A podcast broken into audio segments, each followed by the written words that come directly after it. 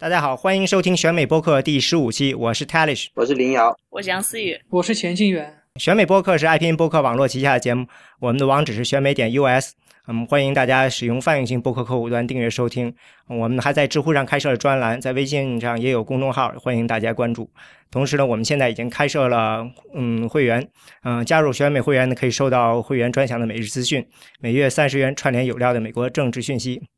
嗯，今天呢，我们请来了两位嗯嘉宾，嗯，一位是杨思雨，一位是钱静远，嗯，先请他们来介绍介绍。我是康奈尔大学现在政治系大四学生杨思雨。呃，我是乔治城大学，呃，公共政策硕士二年级学生钱静远。今天我们请来了这两位嘉宾呢，想跟大家谈一谈，嗯，最近在刚刚发生的在巴黎的恐怖袭击事件。嗯，我们想谈一谈这个事件背后的一些在中美国在中东的政策、伊斯兰国的一些背景，以及这些这次恐怖事件最后对美国政治会产生什么样的影响。嗯，既然一上来开始，我觉得还得要先说一下，嗯，到底这个伊斯兰国是怎么回事？为什么会呃发生这样的一个恐怖袭击？因为在这之前呢，伊斯兰国的这个好像没有进行过什么。大规模的恐怖袭击，这一下呢，他们好像在上一周呢，连续进行了三次不同的恐怖袭击，一次是在呃，一次是放在俄罗斯的这个客机上的炸弹，还有一次是在黎巴嫩的这个爆炸事件，然后才是在巴黎的这次恐怖袭击，连续发生了三次，突然间显示出这个伊斯兰国呢有非常强大的这个呃对外投射自己力量的这种。呃，能力这个呢，让大家呢都很吃惊，所以呢，好像我们突然间就想着说，哎，到底这个伊斯兰国它到底是怎么一回事？怎么会到了现在这个程度？嗯，所以我第一个呃有意思就是我想去看一看，说，嗯，这个伊斯兰国他们到底后面是谁？后来呢，我随便查了一查呢，还觉得很有意思，说这个现在伊斯兰国这个领导人，这个叫他叫巴格达迪，对吧？对，阿拉巴格达迪啊，我一看呢，他好像。如果直系往上算呢，他还能够一直追溯到先知穆罕默德呢。是，那这个好像还是他把他扶持上台，好像这个还算是一个，呃，挺有这个算是他的一个就是支持他的一个原因，对吧？嗯，而且他好像还是这个，呃，博士，就是他学的就是呃《可兰经》这个研究方向。他的简历成谜呀，他的简历的 credibility 是非常成谜的吧？呃，钱老师好像有话要说。就是我刚刚讲讲讲，就是关于圣意这个问题，是这样，就是呃，圣意也就是先知穆罕默德的后代，其实是有成千上万的。就是说他们在古代的时候，就是说他们呃是有一定特权的，但是因为他们因为他后代非常众多，所以未必就是呃巴格达迪作为圣意这个身份。呃，而且他并不是穆罕默德的直系后裔，像当今约旦呃哈希姆王室，他就是穆罕默德的直系的第七十二代后裔。所以说，呃，我个人就是对“圣裔”这个词，呃，有一定的这个质疑，因为确实现在，呃，与先知有直系或者旁系关系的是有上百万，呃，十十万上百万人，所以他未必可以成为他成为哈里发的。一个合法性的依据。嗯，这个我看到也是说，当时呢，因为他很年，他在组织里头还算是比较的呃年轻，三十九岁，没有那么大资历。当时好像是这个军事部那个最强力的那个人，嗯，在选的时候呢，故意的呢把他给推上去。当时大家要投票，然后呢，这个人嗯。现在已经被已经战死了吧？嗯，他哈吉巴克他要求其他人每个人都说这个呃，就是巴格达迪是非常强，然后最后呢是九比二通过，所以呢有人怀疑呢说实际上是可能呢这个哈吉巴克尔呢觉得说这个巴格达迪他自己的能力呢其实没那么强，所以呢相当于扶持一个傀儡似的，因为他也算是在。这个伊斯兰国里少见的，算是所谓应该是学者型的了。呃，巴格达迪的巴格达迪整个人他的简历是非常成谜的，就是现在在网上有流传着很多个版本的他的简历，然后有的版本说他是在呃巴格达大学读了一个 PhD，然后就是本科，然后硕士，然后最后直博，学的都是伊斯兰，呃，学的都是 Islamic Studies。然后，但有还有的还有人说是他在呃巴格达大学读了一个教育系的硕士，然后还有人说就是他根本没有读大学。然后为什么会有人觉得他是一个傀儡政权？这个是他很像，呃，像之前的在。有像之前的很多傀儡政权一样，他选择保持一个非常神秘的身份，他不像本拉登一样，就是会动不动就把自己站出来。到现在为止，他无论是照片也好，还是资历也好，都非常非常的少。他是这个，的确是应该是做研究的，是呃叫诵经学吧，因为他好像在这个清真寺，他也是做的就是诵经和这个教这个可兰经。我看到的说是。嗯，他说他学这个方向好像是因为他英语不好，没有别的专业可学。然后，呃，是这样的，我看那个说的是，呃，伊拉克就是在萨达姆的时候呢，他在九零年代时候也开始呢往这个呃原教旨主义靠，所以呢实行了一些比较严格的法律，比如说呃偷了东西会被砍手啊什么。然后呢，他就说呢需要这个国家需要教可兰经的人，于是呢招了大概。三万人，所以呢，就是等于是出现突然出现了一个这个市场需要这个教可兰经的人，所以他们怀疑呢，这个呢可能对他就职影响呃有影响，所以呢他就选择了这个呃你说的这个萨达姆大学，他实际上是在萨达姆大学的一个就是嗯。这个大学其实就是搞这个叫 Islamic Study 这个伊斯兰学的这个，他在那里就是学的这个叫做《可兰经》的这个诵读，就是 Quran 呃 recitation。是，嗯，是这样，就是这可以解释一些问题，因为就是这可以解释说他的他他的神学功底并并不是呃想象的这么深厚，因为就是在伊斯兰教这个呃。这么一个很庞大的这么一个学科里面，都是分专攻，都是分得很细的。比方说，有呃《古兰经》的解释，有圣训学，就是关于圣训的传颂，就是呃先知他生前言行的传送，这个传送体系的准确性。还有就是巴格达迪读的这个诵经学，而诵经学它所它所要讲究的，仅仅是诵读《古兰经》时候一些节奏。重音轻重缓急，古典阿拉伯语的这种呃正确的停顿，所以它其实是呃类似于这个门分门别类学科中的一个语言学，而并没有去深究它的意思。所以说，就是很多学 Quran recitation 的，都是在一些广播或者清真寺里一些幻经塔里面去叫拜啊，去去就诵读，而并不是。呃，对于他这个教义的理解，有这种分门别类的专业训练。但是我听了听这个，我特别去听了听这个诵经，我觉得这个，呃，当然我听的时候也只能肯定找到的是比较有名的诵经人。我当时听到的时候，我觉得挺震惊的，因为让我想起了这个在基督教里比较常见的当年的这个格里高利平勇，就是也说白了也是在唱这个经，因为这个音乐化非常强，非常艺术感非常强，非常强，是，对。特别有震撼力，就是属于一种高级别的宣传工具了，让你能陶醉进去。对，而且这是有种冥想 （contemplation） 的，就是这种所谓 contemplation 的这种成分，就是它是一种把音乐、呃韵律，包括这种古典阿拉伯语的这种押韵，融合在了这种对于《古兰经》的这种呃情感化的表达里面。所以它确实是不容易学，但是它跟教义的理解没有什么关系。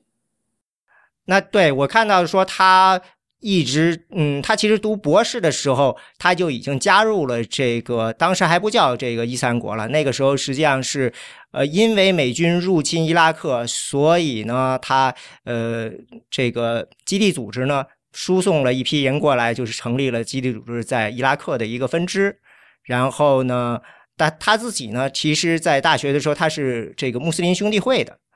但他这里说说穆斯林兄弟会，我们一般说到这个穆斯林兄弟会，就想起在埃及的那个。但是他好像他觉得这个穆斯林兄弟会还不够极端，所以呢，他当时呢，嗯，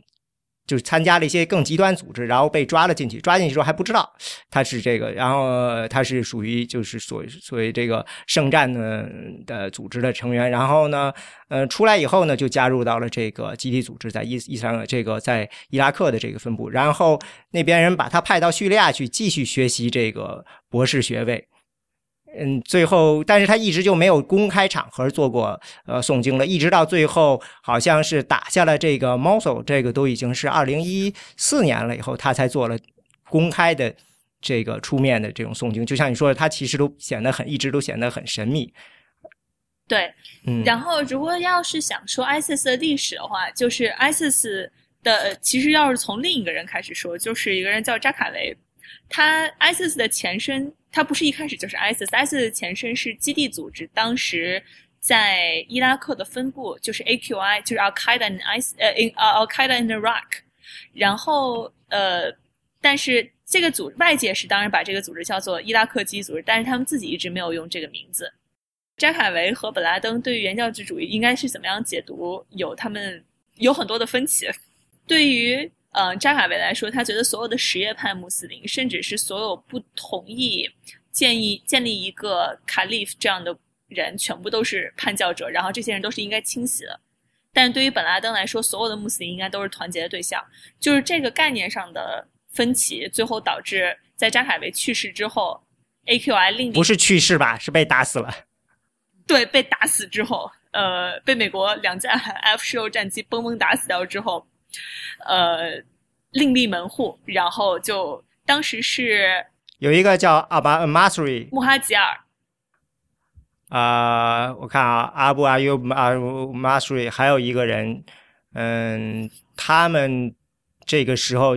就是在你说的扎凯死了以后，其实呢，这个巴格达迪才进入到了这个真正进入到这个嗯，就 AQI，然后呢，后来呢。我看的这个是比较神奇的，说是，呃，后来说有一个人，嗯，被这个美军发现了，然后呢，这个在伊拉克内部的一个人通知了这个，嗯，巴格达迪说这个人很危险，但是巴格达迪自己忙着逃命吧，就没有通知那个人，然后那个人就被抓了。那个人被抓了后，就把这个，呃，AQI 的这两个头，刚才说的马修另外一个人给供了出来。对。供了出来以后呢，那两个人被干掉了以后呢，于是才有了这个哈吉巴克尔上台嘞。这个时候，其实在这之前呢，呃，扎卡雷就是你说的，他就想成立一个呃，类似于伊伊斯兰国这样的国家。他死了以后呢，他的这个继承人那马苏林，他就属于就把这个事情弄成了个现实。但是虽然他们表面上跟基地组织是分开，他们已经成立了，但是他们在私下里还是效忠本本拉登的。对。我记得说，然后好像是说到了这个，呃，这两个人就是刚才说的这个马瑞，呃，和另外一个就是阿布乌马，是吧？呃，对。呃，他们两个人被美军给，呃，就是围攻，然后自己把自己炸死了以后呢，呃，新来这个哈吉巴克呢，实际上呢，他就有点这个是跟基地组织貌合神离了，因为这个本拉登本来当时还是要授权。进行这个就是你们怎么继承是要有个过程的，但是他实际上把这个过程给绑架了，然后呢，把这个巴格达给推到了呃最顶上。对。至于他们这个什么时候跟那个基地组织完全反目，嗯，那是已经是伊斯兰国完全成立以后吗？因为我记得，然后就是他们就叙利亚内战就开始了，对吧？对，是差不多。呃，其实从就是伊斯兰从呃 AQI 一直是在。呃，叙利亚有活动，就当时是就是我们经常那个努斯拉阵线，然后啊，对，这个是 AQI 他们在这个叙利亚成立的一个试图是按照本拉登的意思是是要把这个呃叙利亚这个光这个嗯要把它给搬下去的，对对，因为觉得它不够不够伊斯兰，嗯，然后呃当时是就是说是这样的，因为在。呃，小布什打完伊拉克之后，伊拉克这个地方出现了一段时间的权力真空，然后 AQI 当时就趁乱把指挥部移到就是移到摩苏尔，但摩苏尔相对而言算是伊拉克比较富庶的一个地方，然后它主要的但那边主要居民是库尔德人，然后所以说随着阿拉伯倒台之后，ISIS 借助当地库尔德人和阿拉伯人之间的冲突。招募当地的阿拉伯人。所以说，这是他们一开始最非常，这是为就是为什么说，其实 ISIS 有一个军阀的 agenda，他们的毕呃，竟你说他有点像是咱们什么时候的军阀？你就是有点像咱们当年的军阀那种感觉。呃，对，就是因为就是说，如果你把它整个历史梳理下来的话，你会发现它有一个非常地方的 agenda。嗯嗯哼，那同时也有一个要建立一个跨越整个地区、跨越整个穆斯林地区的一个哈里发的这种，对，就是这这起野野心。对对对，所以说这个你会就是你会就是说这个事情，我觉得有两种解释方法吧。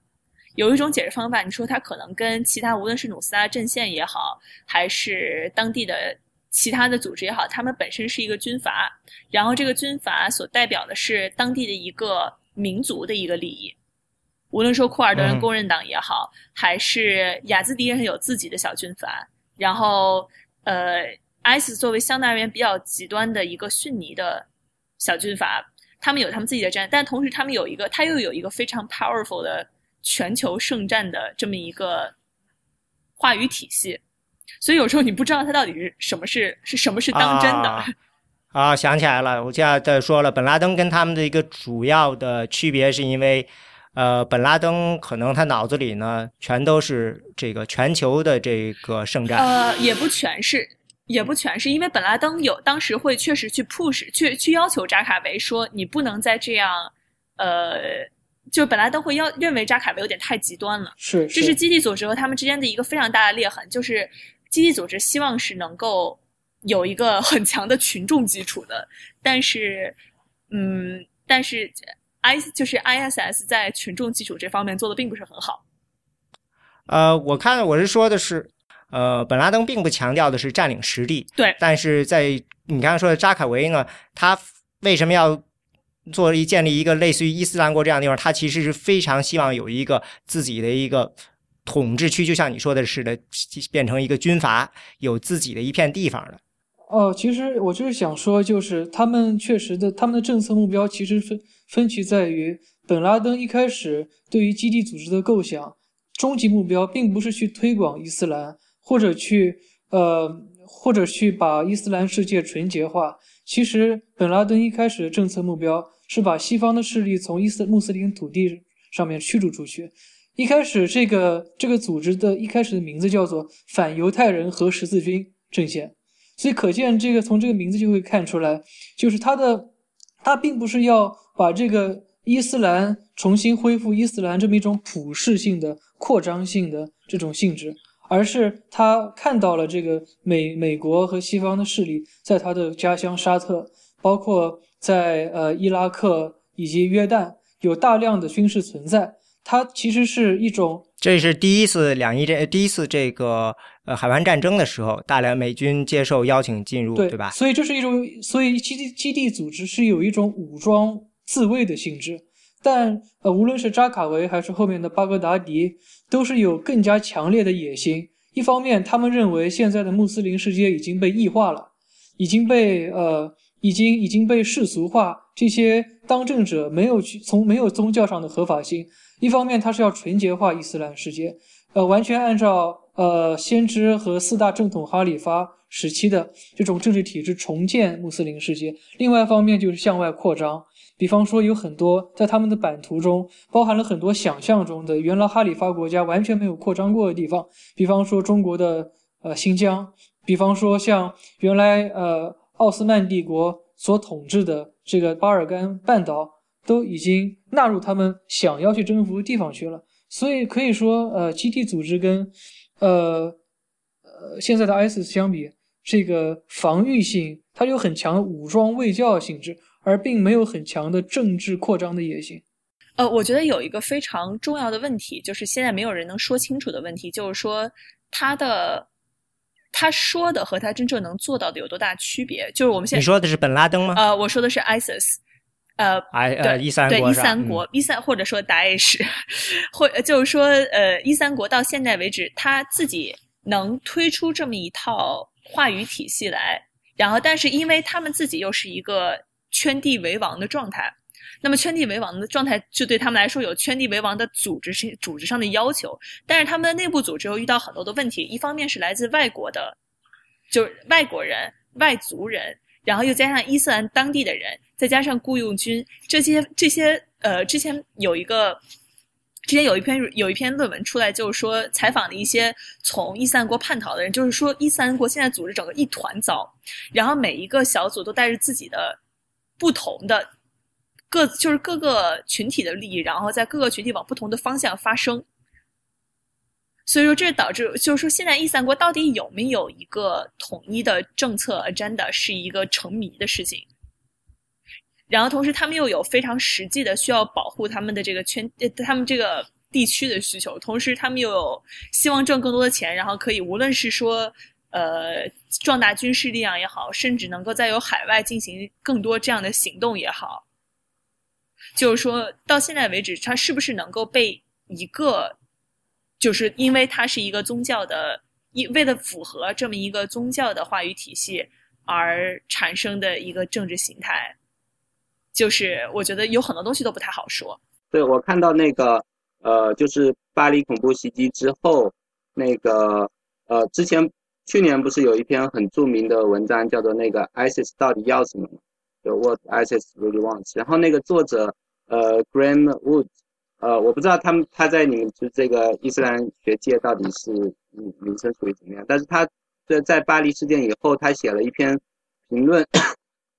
他认为说。他认为说，这个巴黎事件并不是 ISIS 总部想要的，而是他在其他地方的支部，就是宣呃宣誓向 ISIS 效忠的那些那些海外组织，他们搞起来的。所以他分析，他分析就是这个事件发生之后，ISIS 对对这个事件站出来表态，就是宣称对此负责的那个发言，和他认为和以前 ISIS 对其他事件的发言有很大的不同，就是他虽然夸奖这些。这些搞恐怖袭击的这些人，他们是呃那个就是呃站呃为伊斯兰为伊斯兰教义献身，但是并没有给他们赐予那个烈士的身份，或者是祝福他们升上天堂，就是缺少了这一方面的话语。所以呃所以他的意思是呃那个 ISIS 由由于他的教义，他他不得呃他没有办法拒绝这个世界各地那些宣宣誓向他效忠的组织，但是同时。他又没有办法能够完全掌控他们的行动，所以，呃，所以就是他很只能不情不愿的接受了这些海外组织他们独立搞起来的这些恐怖袭击。可能 ISIS 的总总部本来是不想要的，因为，因为呃这些恐怖袭击使得世界各国将要团结起来对付他们，这这点是他们不愿意看到。所以这是那个那个作者的观点。对，关于他们动机，好像现在还有很多不同的揣测。我个人看到的还有就是，有人认为是 ISIS 最近呢，还是在战略上获得遭到了很大的挫折，所以他们反而有一种需要把这个事情，嗯，就像是你在这个地方遭到了打击，于是你就会把你的这个恐怖活动给蔓延出去。因为其实 ISIS 以前是没有这种在本地之外进行恐怖活动的这种呃证据的。他就像刚才这个杨旭说的，这个，呃，他以前都是一些所谓的。独狼，他就在网上做一些宣传，然后当地呃，或者是有些人到他这儿学了一点东西，然后回去又自己折腾自己的，呃，对他来说呢是零成本的，嗯，这件事情。但是现在这个巴黎的这种恐怖袭击呢，显然是有组织的，所以这就让大家有一点儿呃摸不清楚了。因为如果说你需要从你的这个叙叙利亚总部去操纵、去设计的话呢，嗯。做这样的活动，你很有可能会暴露出这条通线，因为这种事情很可能你是需要你在叙利亚比较高层的人去组织。那以现在的这个西方的这套、美国的这套呃反恐的这套行动，它完全是有可能查到，并且呢反渗透回去，最终呢用所谓的无人机啊各种各样呃定。精准轰炸的手段，把你让你自己呢可能遭受到意想不到损失，因为，呃，去想想当年的基地组织，他打完九幺幺以后，然后他在一几个月之内，他损失了百分之八十的人，因为就是美国的相当于是迅速的报复性行动，他在阿富汗里边，所以这对他来说的确是很危险，所以也有人就觉得说这样做。呃，好像不像是他的风格，是有这样，所以是不是逼急了？但是呢，连续发生了三起，又让人觉得这个事情很奇怪。在这之前，好像呃，美国并不是认为这个 ISIS 是主要的恐怖活动的来源，因为他一直在提防的都是基地组织的其他成员，还有比如说《查理周刊》的袭击，那是基地组织的在阿拉伯半岛的那个 AQAP，他那个组织执行的。所以他们在评价的时候似乎没有想到过说，嗯，这个伊斯兰国怎么会突然间开始这样的行为？这个也是让他们吃了一惊。呃，伊斯兰国开始这样的行为是有背景的，因为呃，前一段时间伊斯兰国遭受了两个重大的打击。第一个是那个非常有名的，他们的最有名的宣传工具 Jihadi John 被呃无人机给打死了。这是第一，第二就是他是在很多个斩首视频中出现了的这一个说英语的人，然后当时也是他的出现是引起一阵震惊，然后他的死很多人额手称庆，然后还有一个是军事上的，呃，森加尔被就是当时算是一四年夺下来，就是 ISIS 夺下来森加尔，才 ISIS 成就进入了大家的视野。然后，但是孙贾又被夺回去了，所以对他们来说，军事上受到了非常惨重的打击。对这个，奥巴马曾经说，伊 ISIS 被控制住了。星期四的时候，在星期五发生了巴黎暴恐。星期四，哎，奥巴马说被控制了，是因为呃，ISIS 那时候它的领地损失了百分之二十五。但是我觉得这个事情，呃，没有一个直直接因果关系，是因为时间差别太短了。比如说是你说的这个，呃，Jihad 这样，他是。十一月十二号被打死的，你不可能在几天之内就组织这么大规模的反击，这个事情一定是计划了很长时间。对对对对，我就就是说我我个人的猜测，当然我觉得就已经变成到了猜测的程度了。就是说，呃，如果他们这是有一个统一的 agenda 的话，那么就是这种事情，如果我们相信他有 coordination，那么这个时间就是说，那么他这时候亮绿灯，说我们现在可以就是去做吧。所以，其实这个事情最终暴露出来的，呃，是，嗯，对于这个欧洲或者说对美国的威胁，我们现在看到的，不管是什么样恐怖活动啊，什么，大部分时候呢，很多都是还是，嗯，西方人自己，他们比如说去了这个。呃，叙利亚参战，然后又回去，所以我其实有一个很好奇的问题，就是这个事情是合法的，是吗？你可以跑到其他国家替其他国家打仗，然后再跑回来，没有任何问题，是吗？还是说，呃，只是在某些国家其实可以的？这个我是不了解。呃，有些国家就是有反恐立法，就是说，如果你去别的，你你去外国替恐怖组织参战，你回国是要受审的。但是如果到别的国家去参加雇佣军的话，我觉得。呃，虽然是因国家而异，但一般一般而言，呃，应该应该就是不会违反什么样的法律。但是如果去通过非法的途径去别的国家替恐怖组织或者武装军事组织参战，这个在欧洲很多国家是有国内法呃授权，就是这是一种犯罪行为，或者说是危害国家安全的行为。因为你看到这个，从叙利亚内战以后呢，有大量的这些外国的这些等于是志愿者士兵跑去参战，尤其是嗯法国，嗯有一超过一千人，嗯跑过去，然后可能有很多人最后又回去了，嗯，所以好像我就在想，这个实际上。对于这个法国来说，他们肯定就是面临一个很大问题，因为嗯，别的不说，这些人呢，其实是比我们现在大家担心那些难民，其实是呃有更大危险的，对吧？但是考虑到像欧洲这些国家，其实呃人很相对起来人口很少，但是呢有这么高比例的年轻人呃跑过去，所以我觉得对他们来说，其实呃这个就是。事后怎么样去监察这个？这个其实是呃挺难的。那其实现在就是有一个很有意思的问题，就是呃，我我这我看到说，《查理周刊》是遇袭事件，这是今年年初那事件之后呢，这个《自然》杂志其实呃采访了一个人，一个这个社会学家。这个人呢，他专门跑在中东那边呢，他是做实地的这种等于是采访，就采访这些呃伊斯兰国的士兵。被被抓了的士兵，很多时候都是在他们被处决前去采访他们。然后呢，他回来他就说呢，说这个非常有意思的一件事情，就是他发现在本地招募的这些伊斯兰士兵，嗯，其实都是几乎是没有任何教育的，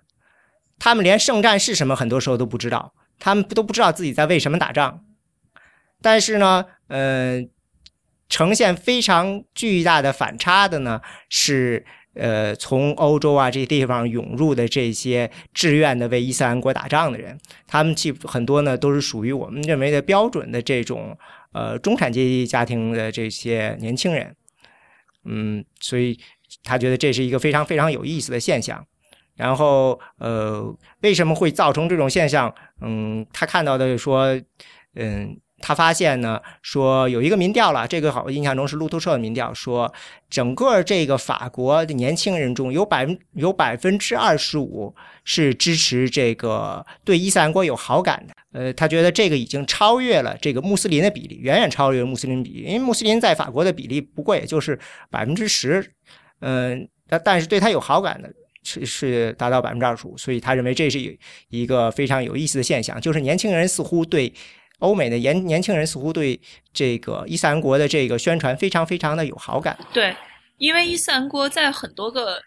呃很多宣传的时候，他用的其实是一个，只要是个就是说他他非常懂愤青，就是小愤青的那一套。然后他会我就是说有很多个牌来回打，无论说是宗教牌也好，然后他经常会打民族牌，然后打殖民牌。之前就是说，很多人就是说，为什么网上会在那个就是这次巴黎的恐怖袭击事件之后，很多的穆斯林青年也好，甚至是非穆斯林青年，很左的一些青年都会站出来说：“哦，打得好。”呃，网上我前两天看到网上流传的非常广的一个一个漫画，就是说是看到法国的总统在往伊斯兰在往那个伊斯兰世界郊游，然后由那个烟升起来，然后形成了一个 ISIS 的形状，扎在了法国身上。然后就是说，如就是说，当 ISIS 使用这种反殖民的、反西方的、反反帝国主义的这一套话语体系去跟别跟别人说的话，那么很多的，无论说中层也好、底层也好，或者是只是心里非常中二的 这一批年轻人，都会吃他这一套。然后把，然后同时他们又形成这么一个非常英雄主义、个人主义的形象。他们当然，因为毕竟是 ISIS 自己做宣传的一批人，也都是这样的年轻人，他们非常懂大家想听什么。从本质上说，这个 Baghdadi 本身，他既然是搞诵经学的，说白了，他也就是搞宣传的。对。然后我觉得现在我们单纯把 ISIS 看成一个单一的黑匣子，已经没有办法去解释 ISIS 的行为了。就是 ISIS 里面有很多相，甚至是相互矛盾的。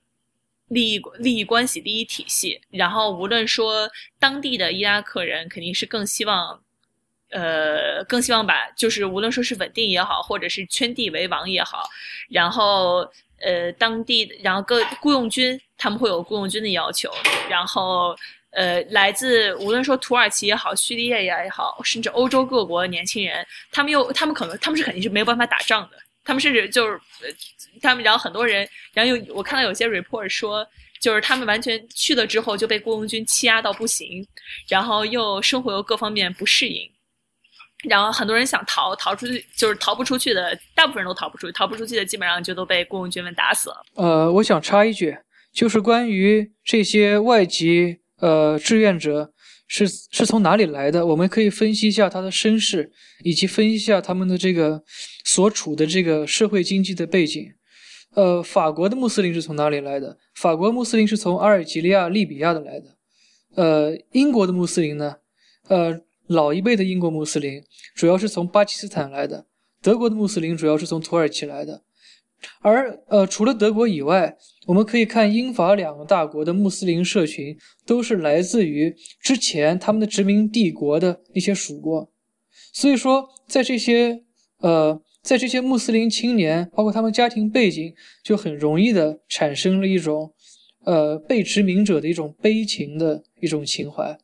而我们再看他们住在哪里，这个大部分的穆斯林社区。大的穆斯林社区，一方面，一方面穆斯林社区与呃主流呃欧洲社会还是不管多少代以降，都是形成了一个比较深的隔隔绝。大部分的穆斯林社区都是在大城市的城郊，呃，所以说他们是处于被边缘化的一个群体。这种被母国殖民的一种呃集体记忆。呃，加上在现实生活中被被主流社会所不容，呃无法融入，加上社会经济方面的种种劣势，所以所所所产生的失望，其实是就是驱使呃这些青年去叙利亚去追求一个宏大的、高尚的、崇高的一个虚幻理想这么一个动机。所以我们看这么多去叙利亚的欧洲籍穆斯林，呃，移民二三代，这些青年他们是有很深的，就是社会经济文化的背景的因素在作祟的。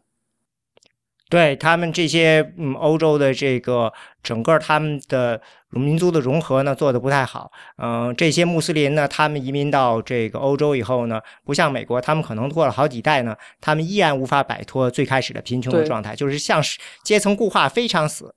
嗯，所以呢，造成了他们会觉得自己向上的这种机会比较少。所以你看到这个去呃叙利亚打仗的美国人相对就会少很多。呃，另外呢，这些穆斯林呢，在呃法国那边呢，这个形成了一个恶性循环以后呢，监狱里头呢，他们被关的人也非常多。我印象中，他们虽然人口占百分之七八的样子，在法国，但是监狱的人口可能有百分之呃六七十的样子，非常高，就是有一点像是在美国的黑人的感觉了。但是呃，他们似乎也没有比比可能比黑人在像觉得未来。呃，看他们的未来，可能都觉得说更黑暗一些。对，而且变本加厉的是，法国的这个民族宗教政策，呃的处理是非常适当的。就为什么呢？因为就是法国，它法国的政治，呃，有一种非常强的法国大革命以降的公民社会的世俗传统，所以他们对于民族宗教问题，很大一部分程度是一种一厢情愿的，呃，把他们当做一个同同一化、同质化的。这种公民来对待，一方面，呃，并不凸显他们的这个强烈的民族特征，也就是说，他们从政策上并不把他们与这个高卢法国人，呃，分开来，甚至连他们族裔、他们的宗教都不予承认、不予登记。所以说，他呃，法法国的呃民族政策是把他们希望在法国这个公民社会下，把他们视为。呃，政治权利政治权利上面平等的公民看待，这从一定上程度是一个逃避问题，因为呃，他们与法国主流社会的文化差异、宗教差异是一个很凸显的问题。现在用一种理想化的政治哲学，把他们似乎从从通过一个公民的框架就能让他们弥合这种弥合这种矛盾。这其实呃，这这从一定程度上是这个法国呃五十年前五十年代以后。的一种民族政策上没有积极作为的一种结果，导致了他们始终没有在政策支持下得以更加的融入。呃，所以说在这一点上，我个人觉得，呃，有政策因素也是一个很大的问题。对，然后你看德国的话，相对来在这方面做的好很多，毕竟是从柏林墙倒下之后，它整个德国社会就在面临这么一个。无论说是来自东欧的也好，甚至就东德的人，无论说东欧的也好，来自土耳其也好，来自各种地方的一个同质化的一个过程，是全社会共同参与的这么一个过程。所以有对有这么一个共大家一起学习的过程，反而最后你会看到，虽然呃土德就在柏林的土耳其这么一个群体，几乎是土耳其人在海外最大的一个群体。是，但是你会看到呢，无论说是社会稳定系数也好，还是呃这些人会不会说德语的程度也好，就从这么一点看，认同，对对对。然后所以说你会看到，在那个巴黎打完之后，就是说很多的。很多的伊玛目站出来去强调穆斯林这个，就就这些这个穆斯林群体作为法国人的认同。你看到他们站在那个地方唱马赛曲也好，然后强调说我们自己也是受害者，我们的宗教被冒用来，呃，就是来来攻击我们的同胞，然后就会很强调这个法国人的身份。其实从另一个侧面反映，这个还需要有很多的工作需要做。是。而且我感觉，在呃法国的这个整个经济状况，就整个经济结构，它也影响到 呃高卢族群和就是穆斯林移民的这种对立嘛。因为法国的失业率一向是比较高的，比德国要高很多吧。它现在呃最新的一个数数字好像是接近百分之十，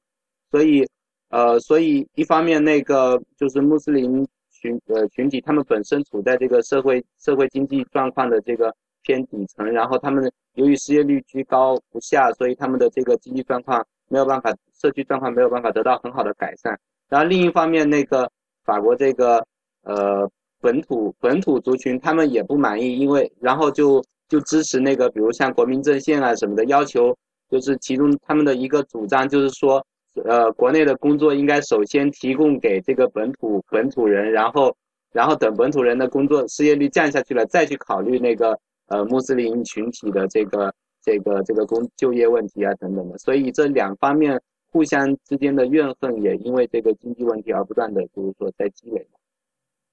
对，这也是反难民的一个非常大的 argument。呃，还有一点就是法国。穆斯林这个人口出生率在过去十到二十年间突飞猛进，他他们是在法国一个呃总体日趋老龄化、老龄少子化的一个大趋势，人口增长最迅猛、最迅猛的一个族群，但他们的社区基础设施没有得到相应的改善。呃，在在巴黎的这个呃穆斯林居住的这个城乡结合部，他们呃学包括公共教育、卫生。包括这个如何容纳一个急剧膨胀的一个穆斯林社区，道路、桥梁这些基础设施建设都没有跟上。一方面是政府的失职，另外一方面也是这个主流民意对于这个穆斯林，呃，越来越越演愈演愈烈的这种排斥，导致没有办法呃产生一个配套的社会政策来呃容纳和呃接待这样一个越来越大的。呃，群体。哎，钱老师，我有一个问题，请说。呃，你对绿化，就是我们在中文网站上经常看到的这个“绿化”这个词怎么看？虽然这个词带有很强烈的，这个词是很有歧视性的，很有侮辱性质的。对，我我个人觉得这个词的话，它是根植于你刚刚提到的，就是生殖率高，就是出生率高这件事情的。我不知道绿化是指究竟是用人口来。呃，确定穆斯林在某个地方的决定性地位，还是说是让这个国家社会经济，呃，体制趋向伊斯兰化，像现在土耳其这样？所以我我不知道，但这个这是一个网络用语，我个人觉得也不需要就 take it too seriously。我个人觉得这是一个中国对穆斯林有偏见的网民构造出来的一个很子虚乌有的词，因为呃，如果从真的是从人口出生率，如他们所说的。用子宫占领欧洲，那是估计就要等等到几百年以后。对我那天搭了个搭了个矩阵算了一下，得一百五十年，就是达到百分之二十的人口。但如果说这种绿化是指像现在土耳其埃尔多安政府所做的，把这个国家从一个世俗的政治体制，不断的趋向这个中东的神权政治，让宗教在政治中地位越来越高，这个倒是一个需要值得注意的问题。所以说。这个这个词的话，首先需要怎么定义它？但你说的后一种埃尔多安那种情况，它应该是在穆斯林人口本身已经占多数的这样一个国家才可能出现吧？就是说这种国家，对，如绝对多数，然后他本来是走试图走世俗路线的，然后现在出了埃尔多安这样的人物，他就把他往这种宗教路线上拉。对对。但实际上，如果这次大现在这个事情出来以后，在美国的，比如说很多候选人，他的反应就我觉得就显得有点过于呃极端了。比如说像 Trump 最近说的，要让所有的穆斯林都要登记，然后再把相关的这个呃关掉这些清真寺啊什么的，是感觉就是美国还没有多少穆斯林人口呢，就百分之一都不到，应该。对，这是一个很简、很明显的 paranoia 的这个事情，就是说，如果你要是说什么是绿化，就是从几个角度来看，无论是他像钱老师刚刚说的一样，通过宗教来作为一个政治的话语体，就重新回到这种宗教的传统的话语体系来说，是就是来划分你我，呃，这是一个方面，还有另一个方面，就是说更多的去回到那个伊斯兰教法。然后回到伊斯兰教法，有很多种方式，无论说是你，呃，增大伊斯兰教法在呃社会中的管理地位也好，还是增大伊斯兰，就是伊斯兰教本来是一个很有意思的东西。然后，呃，好像图书馆要关门了一个，我我，那我先把话说完吧，太尴尬了。你说吧。OK，无论是说增大伊斯兰教法在生活中的管理地位也好，还是说更多的去汲取过去的这些经验教训也好，就是说它可以是 Memories clubs. 哦、o k 嗯、i l l be out in like one minute。就刚刚那段整个掐了吧，因为他们开始撵我了，啊，所以我现在迅速的把这个导出去，迅速的给你们传上去，然后就你们聊。好，再见。行 太太尴啊，尬了。思雨再见。好，谢谢你们，谢谢你们，再见。好，下好来下来，，感恩节快乐。杨思雨现在被呃图书馆管理员赶了出去，由我们继续进行。那我们现在应该是嗯、谈一谈，比如说呃这样做，嗯、接下来呢，其实整个我们现在看到法国好像试图构想构建出一个大的这种。呃，反恐联盟来做这件事情，但实际上这件事情整个应该还是呃出现这件事情是从美国呃，就直接原因应该是从美国入侵伊拉克造成的，对吧？嗯呃，那从解决的角度讲，其实，嗯、我我们看了一下呢，好像也是挺，嗯、不是那么简单的一件事情，因为，嗯、你再怎么炸，也只是从呃表面上，嗯，从所以呢，整个这个问题解决可能涉及到呃方方面面，嗯，我们，呃，怎么呃应该是一个一个来谈吧，呃，先谈大家反应最强大的就是关于对难民的这个呃接收的问题。现在不管是在欧洲还是在美国，现在对难民都是呃产生了一种好像有点恐惧。尤其是我觉得美国现在还没有多少难民被接收呢，现在呃基本上齐刷刷的所有的共和党的候选人都开始反对接收叙利亚难民，他们好像计划是接收一万叙利亚难民，现在呃都没有，嗯。然后呢，民主党那边呢，当然三个候选人都是支持的。然后呃，共和党那边就是 Jeb Bush 和 Ted Cruz 说是要筛选，嗯，把这个基督教的这个难民接纳进来，其他的呢就拒绝。嗯，大家的焦点似乎都是在说难民是嗯会混入恐怖分子，他们都会把这个恐怖活动带进来。嗯，这一点上面，呃，到底有没有根据这个？嗯，我看确实是这个好像有一点的呃过，因为嗯，先说这个难民到底有没有过这个进行过恐怖活动？嗯，客观的说呢，其实是有过的。呃，这个呢，但是不是叙利亚难民，因为呢，叙利亚难民呢是我看到呢，嗯，本来就进来的不多，所以呢，在过去十多年，其实呢没有过任何相关的，只有。但有这个伊拉克难民，呃，曾大概是在一三年的时候，FBI 抓到了两个人，试图从事这个恐怖活动，然后被提前抓住了。嗯，还有呢，就是大家反映的是呢，索马里难民有不少呢，其实呢过来以后呢，呃，他们呢对这个索马里那边呢，呃，他没有在美国做恐怖活动，但是对索马里呢还是有一定的支持。嗯。不过，这个关于这个的，你们是怎么看的呢？我觉得，呃，现在 说叙利亚难民里面会混入恐怖分子，其实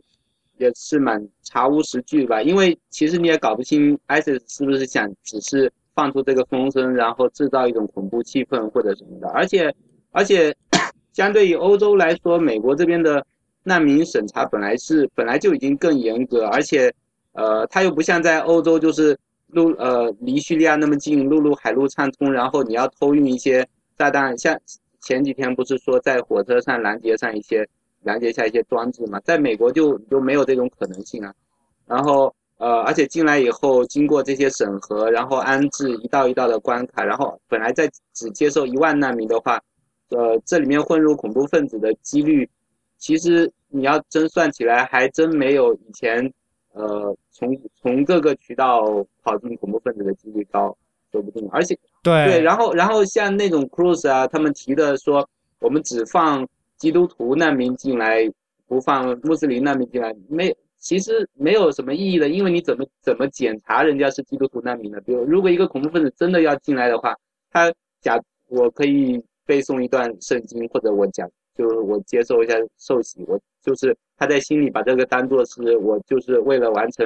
向真主的献礼，我做了一些必要的牺牲等等的，然后你放心的让他进来了，他他爱站哪站哪，是不是？所以所以这个并不是一个很有效的甄别方式，就你抛开道义上不说，光从策略上而言，它也是没有什么意义的。所以我觉得他只是去讨好一些呃极端而那种呃恐慌的选民而已，就是没，并不是真正值得认真看待的策略。而且像这些候选人的反对，就是还有包括前段时间呃十几二十个州长，绝大多数都是共和党州长，呃只有一个是民主党州长，那个出来反对安置难民，但是他们对这个。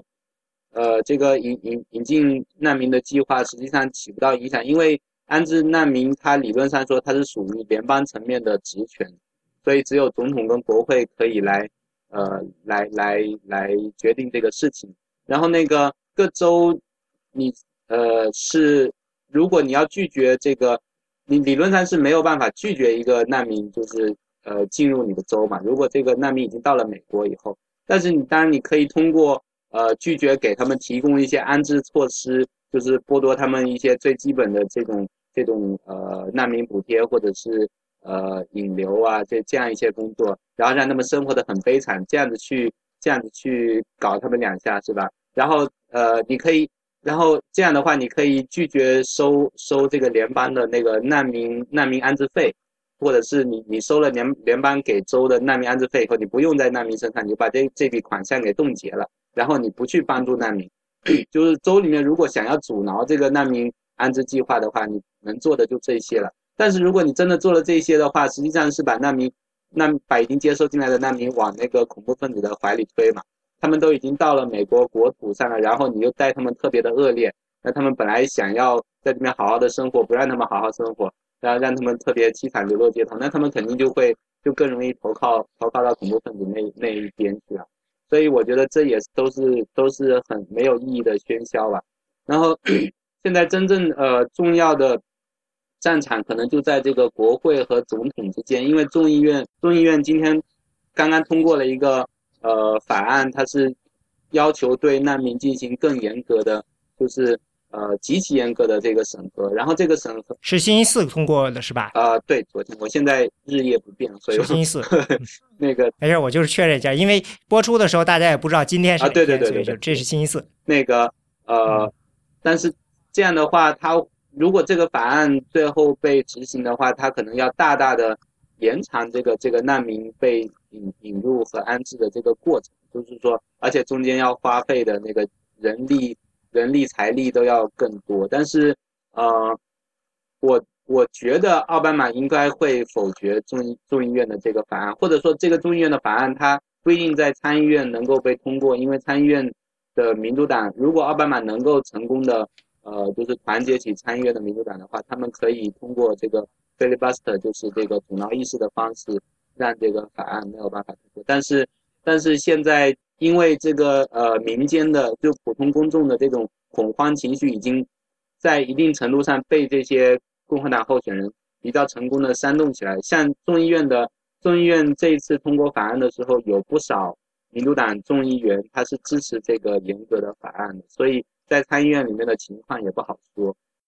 对，我听说这个众议院这边很多民主党转而支持的是，因为可能还是奥巴马政府呢，在这件事情上呢的，就是呈现并不是特别的有说服力，就是似乎没有说，就是把这事情看得比较的淡，所以呢，让他们觉得有一点儿呃失望。另外呢，就是从本质上说呢，嗯，就是民众有恐慌情绪，嗯。这件事情呢，到头来呢，是看你是不是能够，呃，有效的进行背景调查，把人放进来的，最终放谁进来，你这要看你要把对这个人的背景做准确的调查。那事实上呢，我们这个就是在美国呢，就是嗯，FBI 的头那个 Comey 他就说呢，我没有保证，我不可能百分之百的保证，我相信也不可能有任何人说我能百分之百的保证，呃，但是呢。如果说糟糕的话呢，其实，呃，十多十年前的伊拉克的那些难民进来的时候，那个时候的背景检查比现在要糟糕的多。整套这个背景检查的体系呢，比起十年前，据说已经是进步了很多了。呃，已经比较流水线，几个部门之间的配合啊，什么都比以前好了，也都知道大家都知道自己要干啥了。所以说有一点就是，呃，以就是最危险的时候已经过去了，反而大家反而觉得更越来越危险了的感觉似的。另外就是这个州里头反对这个安置难民的这个事情呢，有人认为这个事情其实跟这个呃宗教呢关系不大，因为州里一直都不太喜欢这个呃这件事情，因为他们是认为呢这个就像你说的是，这是联邦政府决定的，很多时候呢没有跟州里进行一个比较好的沟通，所以这个呢是产最终产生这种。不满情绪的一个根源，因为前几天的时候，这个除了州长，很多市的市长也出来了，很多市的市长也来表表态。我看大概也是有几呃，没有，可能有十几、二十几个市长，嗯，都是比较大的城市的，那他几乎是清一色的表示支持的，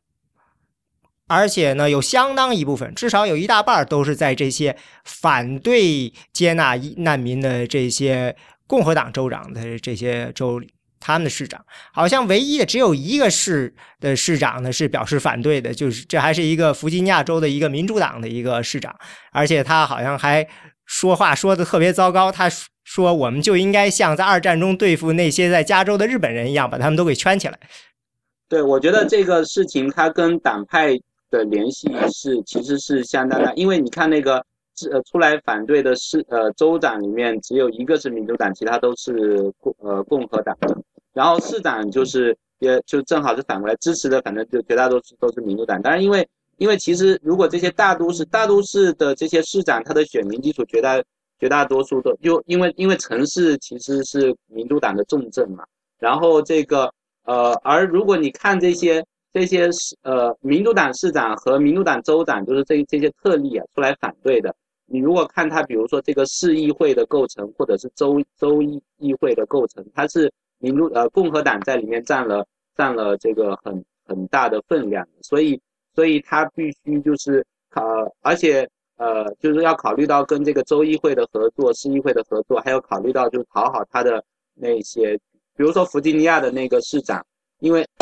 呃弗吉尼亚的民主党，他跟纽约的民主党在在意识形态上差距其实也是比较大的，因为。你要你要讨好那个弗吉尼亚的那些那些本土的，就是传统上支持民主党，但是在观念上实际上是偏向于社会保守派的那些选民，呃，但是但是确实那个市长他说的话很过分嘛，就是他说这就是他，呃，就是美国历史上那个很著名的那个世松诉那个合众国案，就是 Korematsu 呃 versus United States。就是二战的时候，那些日本人被关到那个呃集中营里面去，对对对，然后 当时这个日裔美国人不应该说是日本人，日本裔的美国人，然后被全部被当做日本间谍，然后那个最高法院在这个案子里面支持了政府的这个做法，但是这个这个案子后来是被推翻了，就是过了过了几十年以后被推翻了，然后现在是基本上。被一致的谴责，就认为这个案子完全是错判。包括高院里面现在那些保守派的大法官，像 Scalia 什么的，他都是把这个这个案子和那个呃 Dred Scott 那个案子，就是那个逃奴的案子并列，认为美国高院史上的几大耻辱之一等等。就是现在基本上是大家是一致的，很一致的看法。然后这个市长他突然跳出来说，他是他觉得那个案子判的对，他觉得当时。那个罗斯福政府的做法是对的，就应该把日本人全都关到啊日日本裔的美国人全都关到集中营里面，没准他们就是十几万人里面出一个日本奸细，我们也受不了啊，对吧？所以现在这个叙利亚难民来了以后，我们也全部应该把他们当做呃 I ISIS 的同伙来对待，然后我们就应该学习罗斯福的榜样。所以这这个话一出来，我觉得就是呃属于猪队友的那种吧，就是估计共和党的那些保守派他们也不太愿意。嗯，据说希拉里第一时间把他的名字从自己网线上去掉了，因为他是希拉里在 Virginia 的一个就是民主党的一个支持委员会的一个负责人。嗯，然后呃，还有人呢，就是把这个川普说的这个要把穆斯林都登记的这件事情，说你这个跟纳粹让这个犹太人登记有什么区别？就指责他。当时我觉得这里川普反应还挺快，说一个这事儿得你告诉我。等于把这事儿就给糊弄过去了，嗯，但还有一个就是，嗯，说白了，这个你说白了，你就是想堵从外面来的威胁，对吧？嗯，你堵的唯一的办法，你不可能说一个人都不放进来，因为美国除了难民，美国每年还要进来那么多人进进出出，对吧？每一个人其实你都要进行背景审查，因对于这些恐怖分子来说，他只需要挑这个最弱的那个环去进攻。其实走难民这条路还不见得那么容易。以前的大量的真正的一些有些进来的人，其实都是通过最正规的签证啊什么的方法进来的。所以这件事情在怎么样去找到并把他们给给拒绝他们入境这件事情上呢，其实呃并不是那么简单的。对，而且呃而且这些认为应该对难民更严加审查的这些人，他们还忽略了一点，就是说。呃，这个这些难民政策上的这种呃排他排斥性排斥主义的做法，它可能会导致已经在美国本土生活的那些穆斯林群体的激进化，因为他们觉得我们的呃我们作穆作为穆斯林群体的一员，我们又遭到了歧视和排斥嘛。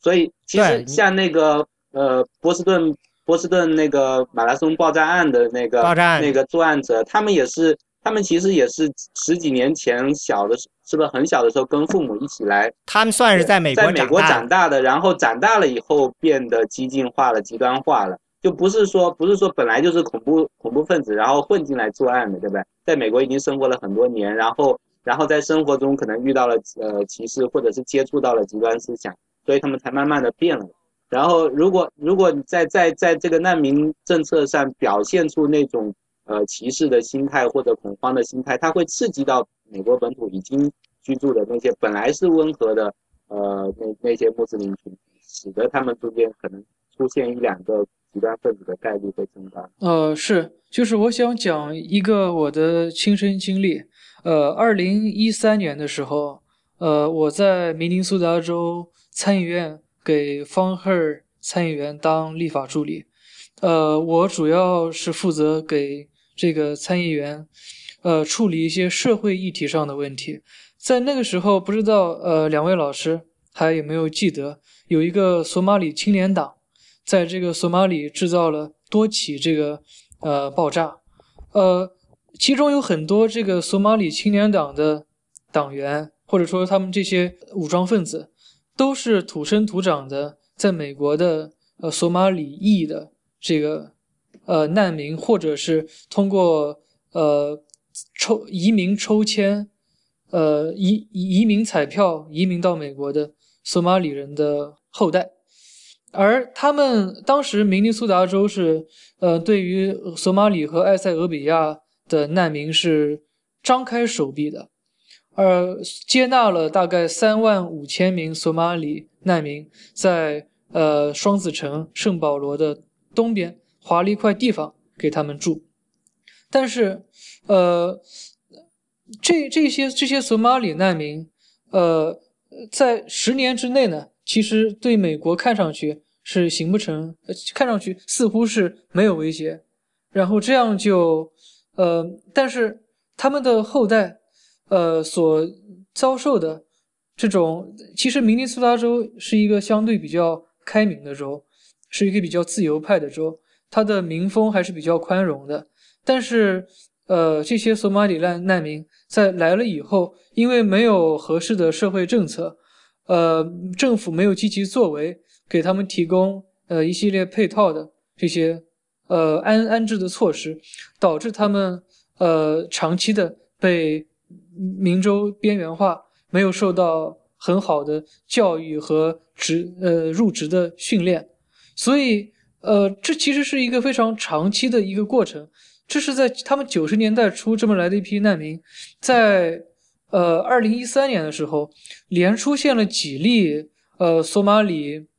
呃索马里裔美国人想要攻击呃明州在地目标，以及想要呃非法出境去祖国去参加极端伊斯兰主义的活动。呃，所以，我我个人觉得，呃，一方面，呃，这不是一个呃接纳不接纳难民的问题，而是，呃，在在把难民放放进来以后，怎么让怎么让这群难民，呃，与接受国呃能够和谐的融洽的互动的一个问题。就算呃美国一个一个人不放进来，呃，目前被这种伊斯兰教恐惧症和边缘化所依排斥的穆斯林群体，确实也是会根根据他们的境况，呃，与美国离心离德的。呃，所以这个经历就让我觉得，可能还是一个呃如何安置难民的问题，呃，比放不放难民的问题更值得作为政策来讨论。对，那个有一个，其实这是我从听反对收纳难民的人来说，他说这个好的收纳难民的方法，其实成本非常高。因为你需要把难民收进来，安置他们，让他们融入社会，帮助他们，比如学英语、找到工作，然后适应美国的环境文化，最终成为一个美国人。所以呢，这个成本是很高的。所以他们认为呢，你收多少难民，最终其实对于整个这次这个巨大的难民潮来说，它是有相当的象征意义的。只是说让你们美国人自己感觉舒服一点。呃，我们做到了人道的责任，但是对于整个难民潮是杯水车薪的，因为以美国人的标准，这个投资很大，所以他说我们应该把这个投资用更有效率的方式把它给花出去，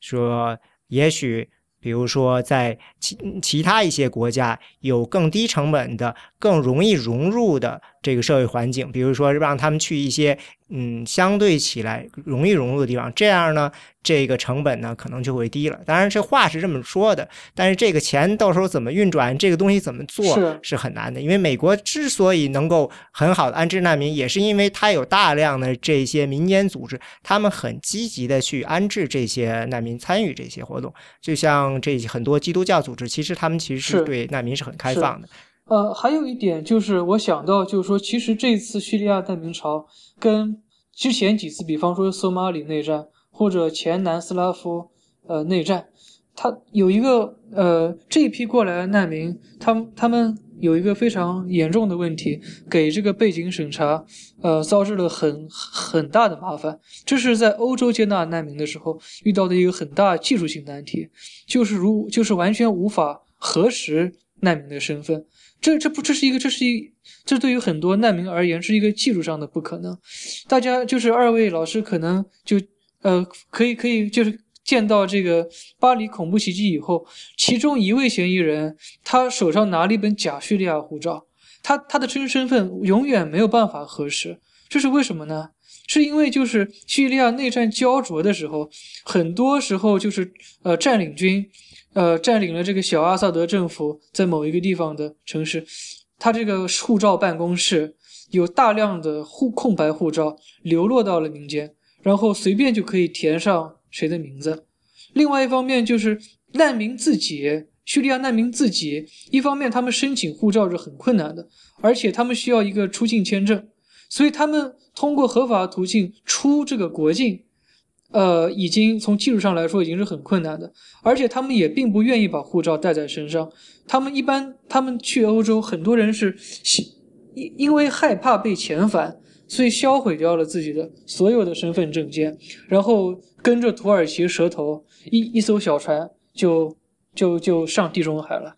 所以说，如果按照前几个月欧洲接纳叙利亚难民的经验，对难民进行背景审查，不说它是一个不可能事件。通过难民如此之残缺不全的护照，以及他们因为害怕被遣返恐惧而不敢透露自己的真实身份这一点来看，就是我个人认为，就是这几呃美国民众对于难接纳难民是否能够行之有效的进行呃身份审查的担忧，其实是有道理的。但其实你并不一定非得把他们放进来，一个审查过程通常要半年到一年以上。就说，呃，我们我们讨论，如果是放进来这批人，究竟是不是如他们所自己申报的那样，是自报家门，是什么样的一个背景？这这核实他们很多的这种自我陈述是比较难的。所以说，这是放不放的问题，也确实是有技术性难题。对，所以我就说这个事情呢是。嗯，在当初伊拉克难民的时候，索马里难民时候，都其实有相关的事情存在。嗯，美国这边呢，FBI 和呃其他的，好像应该应该是三个部门吧。嗯，，State Department 就是外交部，然后 FBI 还有一个哪儿？呃，国土安全部是吧？三个部门要出具三份这个背景调查。嗯，才能够决定这个人是不是被呃可以不可以放进来。呃，具体的这个到底能有多好，这就不了解了。我成功率大概是应该是多少？百分之五十还是百分之八十？我忘了有一个数。当初前几天好像总结还提到过一个。嗯，不过整个这个过程，呃，肯定是就像这个 FBI 的这个负责人这 Comey 昨天说的，他是不能保证你能够把这个背景调查做得完美的。任何人也不可能保证，所以这件事情里有一个，我们对这个呃整个这个事情，我们是不是因有点过度了？因为你最终是一个呃有一个平衡的问题。嗯，说白了，另外有一个民主党的议员，我忘了是谁了，他就说，其实说白了，美国的恐怖分子大部分都是白人嘛，他们自己被极端化的嘛，你们。为这些人这么的焦虑，为什么不多花点力气放在自己国际国内的这些恐怖，就是叫做他们英文叫 homegrown 吧，自己本本土生培养出来的这些恐怖分子呢？嗯，因为嗯这件事上，我觉得可能也是一些人对这个呃现在这个奥巴马政府的这个这整个态度的有点不满，他就是表示就是我们其实做的好像已经还可以。嗯，因为的确，奥巴马政府他们，你要是看他们，他们其实在过去这些年，嗯，他们也是培养了一整套的体系的。就比如说这个，嗯，在美国的这些，呃，有很多人，他们受到 ISIS 的这个伊斯兰国的宣传，然后呢，他们开始做一些自制的这些恐怖活动。呃，美国这边好像是做的方法是这种，呃，两级的，他们会钓鱼。他们会放一些这种假的这些信号，然后呢，让一些有志于参加这个伊斯兰国进行呃独立的恐怖活动的人呢，呃，去主动的来接触，然后把他们呢，等于是再把他们给抓住。嗯，主要是用的是这种，他们管这个叫做两级策略吧。嗯，基本上看起来，嗯，相对起来还是成还是成功的，但是呢。反对人当然是觉得，就是大家对这种，他们认为是呃不觉得是这是政府的责任，那他们的要求可能会更高一些了。嗯，这个问题上呢，还有一个就是，嗯，前几天我看这大概是 CIA 的一个负责人说，他非常愤怒这个，呃，就是呃 Snowden 这个事情。他说 Snowden 应该被现在大家都知道了吧？Snowden 应该被枪毙。呃，因为我今天还看到这个 Telegram 就是关闭了几十个这个 ISIS 相关的广播频道嘛，等于就是说，现在虽然说，因为 I C 这个 Telegram 一直强调说自己是最安全的通话频道嘛，但是呢，等于是现在在压力之下呢，政府没有管，我们现在先自己做一些自我的这些，呃，等于是审查，把这些他们认为不合适的这些相关频道就给关闭了。嗯，可能私人对私人通信还没有，但是这里又问有一个问题，就是，呃，我的确看到很多组织都在说，嗯，如果这一轮恐慌来了，那是不是这个 NSA 他们就又可以真正的这个开始开展大窃听行动，并且要求相关的这些啊硬件软件公司为他们开后门了？会不会有这样的情况出现？Telegram 这个问题是这样，就是。呃，Telegram 当时迫于的压力是说，呃，到 I ISIS 在用 Telegram 的账号，呃，商大家就是都都知道这个一个呃中国人质被杀了，而当时呃 ISIS 向这个中国人质，呃，就是中国政府索要赎金，呃，用的这个通信渠道就是 Telegram，呃，当时就是。连的留留下联系方式，谁要买这个人的买买这个人质，留的是 Telegram 的联系方式。这个事情就是对于 Telegram 的品牌是一个非常大的一个损害，所以他才被迫出于品牌形象自愿关闭了。呃这个几个 ISIS 的账号。NSA 这个事情这几天呃，自从这个这个 CIA 那个话放出来以后，好像这几天几边双方吵得蛮厉害的。但是这个事情呃，我是我自己是觉得没有办法评估了，因为我记得好像我们以前也谈到过这个事情，因为就是呃 NSA 那边宣宣称说自己呃这个项目有多重要，这个棱镜这个项目有多重要。你是没有没有任何办法核实的，因为因为他他不会提供任何信息说，呃，他当然给出数据，他宣称说我我通过这个大数据分析，然后什么我成功阻止了多少多少起恐怖事件什么的，但是但是这个由于呃 信息自由法案不覆盖到它，所以所以你完全没有办法去核实他。他到底说他做成功的这些事情是真的成功吗？还是他只是在在就是吹啊，或者是虚张声势？然后啊，对我听到的是，我听到的是有一个广播里有人说，就是说，呃，那个人说 NIC 完全可以把一些他这个信息放出来嘛，但是他们说阻止了多少起，最后好像他们只是放出了一起的证明。至少这是当时前几天我听的时候，不知道是真的是怎么样的了。对，所以所以这个这个事情就是让我评论，我完全没有办法评论，因为我我实际上对他们的说法是满持怀疑态度的，因为我我不太确信这个这个项目到底在在反恐上真正起到了多大的作用。但是但是由于我自己也没有数据，没有任何人可以拿到这个数据，所以没有任何人有办法拿出评论。大家。的正反正反两面的互相吵，好像只是出于那种原则上，就是道德直觉上说，我要不要因为这个侵犯个人自由，我还隐私更重要，还是国家安全更重要？这完全是一种道德直觉上的冲突，而没有任何实打实的证据支持，双方都没有。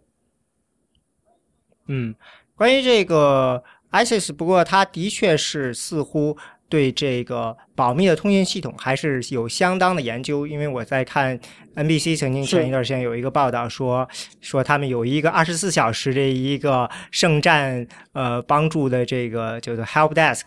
嗯，他说他们大概有嗯五六个技术水平比较高的成员，他们负责跟踪最新的这个加密通信手段。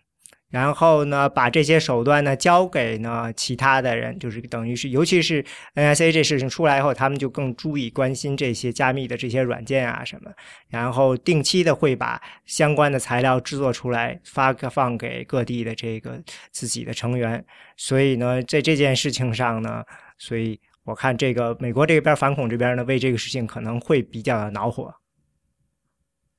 因为这个，他们写的这些东西，很多时候就直接贴到了像 YouTube 啊这样的地方，任何人都能看到，所以可能会有影响。但是，嗯，的确，这个走向上的确是一个让人觉得呃不太好说。嗯，还有一个就是，到底嗯，美国会有哪些具体的政策上的动作？因为现在基本上看，就是奥巴马那边可能。似乎，除非这个形势发生巨大的变化，他似乎没有什么意愿说有一些实质性的改变。因为，嗯，在伊拉克那边或者叙利亚那边，你如果不想真的去在地面上介入的话，你能做的其实并不太多。比如，呃，希拉里星期四的时候。开了一个发布会，等于是说了一说自己的这个关于这个外交上，因为这件事情我们要做哪些行动。嗯，他提出来的我看了看，大概主要是三点：一个是明确的说要弄一个禁飞区在叙利亚北部。嗯，他的意思是我们要弄出个禁禁飞区，在这个禁飞区说白了呢，就是等于是给难民一个安全地带，然后可以把物资啊什么发放进去。还有一呢，就是他要求呢，嗯。呃，要希望那个土耳其呢，给向土耳其施加更大的压力，让他们能够帮助这个参与到这个反伊斯兰国的这行动中。第三点呢，就是因为现在呃，奥巴马政府已经有五十个人，他们叫这叫什么 Operation，等于是一个特别小组在那里，他就说他会加强这个地面上的这个行动。大概就这三点。嗯，他其实面临一个问题就是。呃，大家对这个奥巴马政府的这个觉得做的不够，但是呢，又似乎几乎所有人都不愿意说大规模的再派兵了，因为我看我听这个前国防部长是伊拉克战争时候那国防，嗯，是不是 Rumsfeld 后面那位是叫一下名字忘了。贝兹吗？啊，对，Gates。Gates，嗯，对，他就说他反对向伊拉克再次出兵了，和叙利亚出兵。嗯，他列了很多理由了，其中就是说，其中一条他就认为呢，美国人打了这么多年仗，现在整个美国的这套军事力量都比较的疲惫，嗯，再打下去的话，效率呢不好，对整个美军的会有会产生很大的负面影响。这里面几个事情我试着分开说一下，一个是，首先是禁飞区这个事情啊，禁飞区，它好像提出来表面上是说给难民一个渠道什么的，但是呃。这里面有一个很大的问题，就是说禁飞区这个这个想法，它是正中土耳其的下怀，但是实际上可能对打击打击 ISIS 会起到反作用，因为土耳其 他很希望在叙利亚北部就是边境上有一条禁飞区的理原因是因为，呃，这个现在抗击 I ISIS 的主力是那个库尔德人，然后土耳其实际上非常的。痛恨库尔德人，因为土耳其境内有很多库库尔德人一直在闹独立，所以土耳其不希望库尔德人做大，所以这个呃库尔德人现在在打正面对抗 ISIS 的时候，他背面是在防备土耳其。土耳其和叙利亚这个边境上，从西到东就是大概有三大块的这个呃库尔德聚集区，然后东边的两块这个已经被库尔德人打通了，就是就是挡住了，就是原先这个呃从呃，ISIS 的补给渠道是就通过这个边境嘛，就是有好像有三条还是四条大的补给渠道，从土耳其那边拿到物资啊什么的。土耳其实际上大家都在怀疑土耳其暗中在给 ISIS 提供这个军火和物资，因为他们希望 ISIS 跟库尔德人多打一阵。然后，但是现在没有很很强的、很直接的证据，但是我觉得基本上所有人都这样怀疑，说土耳其在里面掺了一脚。然后。ISIS 呃，那个库尔德人在迄今为止已经把东面打打通了，就是东面的边境已经被库尔德人封锁了，所以 ISIS 在在东面的这边是已经这个补给渠道被断了，然后西面这边就是呃库尔德原本中间这块聚集聚集区和西面的聚集区呢之间，呃 ISIS 还维持着一个补给通道，然后这个呃现在最近的就是实际上前就是在巴黎事件之前那个。呃，这个 ISIS 不是遭受了军事上的挫败嘛？实际上跟这一面的这这一条战线上的这个有有一定的联系，就是说，库尔德人在在西面这边，这这一两个月来推进的比较快，然后如果可能再打上一阵子，也有很有可能把把西面这个聚集区也打通了，这样就完全封锁了这个土叙边境，然后这个 ISIS 就的补给渠道就就从这一条从土耳其的补给渠道就会完全被切断。呃，然后土耳其就提出了说要希望这个在这边设立一个禁飞区，它表面上说是这个让这个呃当地的难民有一个逃往土耳其的渠道，实际上它是这个禁飞区恰好设在这个呃呃库尔德的西部聚集区和中部聚集区的中间，就是他库尔德人现在希望从 ISIS 手上抢到的那那个很重要的通道，然后。如果设立了这个禁飞区以后呢，就是说在这个这一条，呃战线上不能发生战事嘛，就相当于说你呃双方的这个理论上说双方的这个军队都不能进入，库尔德和 ISIS 的军队都不能进入，但实际上维持现状显然是对 ISIS 有好处的，因为现目前这个补给渠道是被 ISIS 控制的，所以所以这个土耳其的目的是希望就防防备库尔德人把所有的聚集区都打通，这样子。把势力连成一片，将来呃从从土耳其分裂出去，然后如果如果美国这边同意了这个禁飞区这个主张呢，那实际上就是帮了土耳其一把，然后坑了库尔德人一把，然后间接的也就帮了 ISIS 一把，就是这个禁飞区这个这个主张。再说这个奥巴马现在就目前的这个策略就是呃空袭加上对库尔德人提供援助。呃，就是就像，其实就像埃呃奥巴马在巴黎事件之前一天说的，他说我们现在已经成功的控制住了 ISIS。其实他这个话从军事策略上说，我觉得是有道理的。只不过刚好第二天发生了这个恐怖事件，然后民众一下脑袋转不过弯来，觉得好像这个事件打了他的脸，但是实际上这两者后面一个事件并不构成对前面他说的军事策略上的成功的一个对，甚至有可能就是像咱们刚才说的，有可能是表示 ISIS 甚至是在弱势，所以他需要在远程在比较远的地方把大家发发动一些活动来吸引住你的注意力。呃，现在一个争论的焦点是美国还有其他国家是不是要派出地面部队，然后这时候。就奥巴马迟迟不愿意派出地面部队的一个担心，是因为一旦有地面部队卷入的话，这个呃，在当地的那些呃民众的观感，还有包括这个整个局势就会发生很大的变化，就是这个这个呃各方势力的缠斗就会发生很大变化，因为因为呃你现在靠着库尔德人去打 ISIS，然后那个还有叙利亚的反抗军里面一些比较温和派呃温和派的反抗军。他当然没呃没有跟 ISIS 发发生那么多正面的交锋，但是但是有一定的对抗在，但是这些都是本土的，就是说好像被视为本土的斗争。但是如果有有这个外国军队涉入的话，可能又会引引发民呃一当地民众心中的一些对于什么主殖民主义的想象啊，或者什么，然后可能又会重演这个伊拉克战争的那一幕。所以我觉得这对从本质上这是个穆斯林的问题，需要穆斯林来解决。所以我觉得这是奥巴马一直担心的一个问题。我觉得这个担忧是有道理的。然后，但是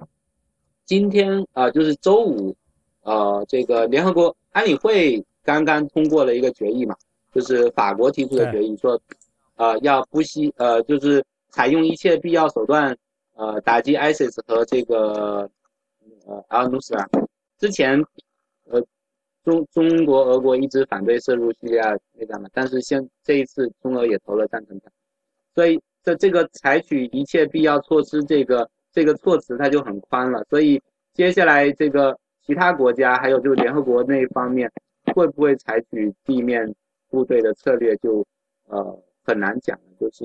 因为之前呃以前大家谁都不愿意说我先放地面部队进去，还有在美国这边。呃，国会里面也有人提出说要重新讨论对 ISIS 战争的授权问题，因为奥巴马现在呃采取这个空袭策略，它有一部分是出于这个宪法上面的考虑，因为呃，他这个空袭虽然就是说这个这个战争宣战权的问题，在美国宪法中也很复杂，就理论上说宣战权是属于国会的，但是其实自从这个朝鲜战争开始，杜鲁门派出军队到朝鲜去。他一开始说的，他就说我这不是战争，我这个是 police action，就是警察行动，呃，维维维安行动，然后这样就是从字面上绕开战争这个这个词，然后先派出部队过去之后，再试图获得呃这个国会的授权，然后后来的包括比如克林顿出兵那个科索沃啊，那个呃小布什 啊不老布什出兵海呃海湾战争等等，他实际上都采取类似的办法，就是。我先造成既成事实，派出部队去了，换换一个不同的词，派出部队去了，然后再寻求国会的授权。然后奥巴马在利比亚的时候，呃，还有包括现在对 ISIS 空袭的时候，尤其这次对 ISIS 空袭的时候，他利用的是呃当年那个小布什出兵阿富汗打击那个基地组织的时候的那个授权。然后他就说这个 ISIS 是由基地组织演变过来的，所以当时那个授权还可以用到对 ISIS 空袭上。因为呃，本来本来就是今年初的时候，奥巴马试图大概在二月份的时候，奥巴马曾经想要向那个国会要得对 ISIS 的授权，但是因为共和党的阻挠，就是国会斗成一团，然后呃，最后这这这个想法没有实现，所以他现在还是继续依赖那个当年对阿富汗战争的授权，呃，来来实施空袭。但是如果接下来这个呃联合国安理会这边已说了要采取一切必要手段。那接下来要求美国出兵，就是如果法国、呃英国都派出地面部队，美国也派出，跟着这个民意转向了，奥巴马不得已派出地面部队了。那这时候还需要还需要这个国会授权这一关，所以所以这这这这几天国国会里面关于这个问题的讨论又又开始，就有人提出这个这个这一点，所以这其中涉及到很多很多的这个法律上、政治上的民生案头。对。关于战争授权这个问题，呃，美国法律上应该是有一个漏洞的，就说，呃，一九七三年的时候，就是呃，为了国会为了遏制约翰逊，呃，在以就是像像约翰逊以 police action 的这种名义去对呃不许呃不宣而不经国会宣战而对外呃派遣军事行动，应该是通过了一个 joint resolution，就是参众两院，就是说呃总他他的原意是限制总统作为三军总司令，呃对呃就是是呃。不宣而战的权利，呃，他他说就是必须，呃，总统必须在六十天以内，呃的这样一个时间段，呃，对外，呃，派遣军事行动，并且必须要在六十天以内，呃，向国会求取授权，呃，如果国会没有通过总统对战争的这种授权的话，呃，美国的部队，呃，就必须要在三十天。呃，之内撤出来，也就是说，呃，总统可以有九十天的这样一个发动呃军事行动的一个宽限期，所以说，呃，在这样一个体制之下，可以说，呃，美国总统如果他是想要对外用兵，他而且如果这个军事行动是一个速战速决的军事行动的话，呃，应该。它是有这样一个三个月的这么一个期限的，所以还是取决于这么一个作战行动的长短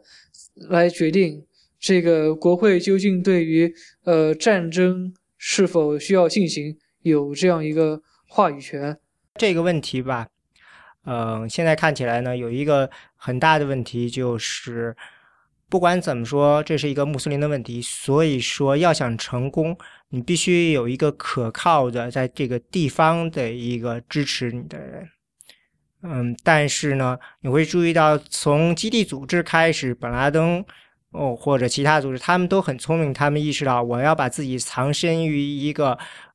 处于内战中的一个当地政府很示弱的地方，这样美国政府要想打击的话，他很难找到一个在当地的一个值得信赖的合作者。就比如说在阿富汗呢，就是一团一团乱糟。那么在这个现在这个叙利亚问题呢，嗯，库尔德人、土耳其人、什么沙特，呃，以及俄罗斯，呃，到包括这些美国，他们大家都各还有伊朗。各自有各自的目的，所以呢，你很难找到一个真正值得信赖的一个人去支持，或者说组成一个值得信赖的一个联盟。就现在这个法国试图构建的这个联盟，也其实也是面临同样的问题。因为整个这件事情，现在呃，我的意思说是这个我们看到的整个这个极端穆斯林极端组织这个问题，显然它是个长期的事情，它是不可能靠任何闪电战来解决的。所以呢，这也是它能够持续这么久，而且呢，从一定程度上看，你可以认为，如果你把伊斯兰国认为它是基地组织的一个自。自然的外生的话，你可以认为从九幺幺到现在，其实基地组织比以前它所占据的地方，它的影响力比以前还要大。他们可能自己每一个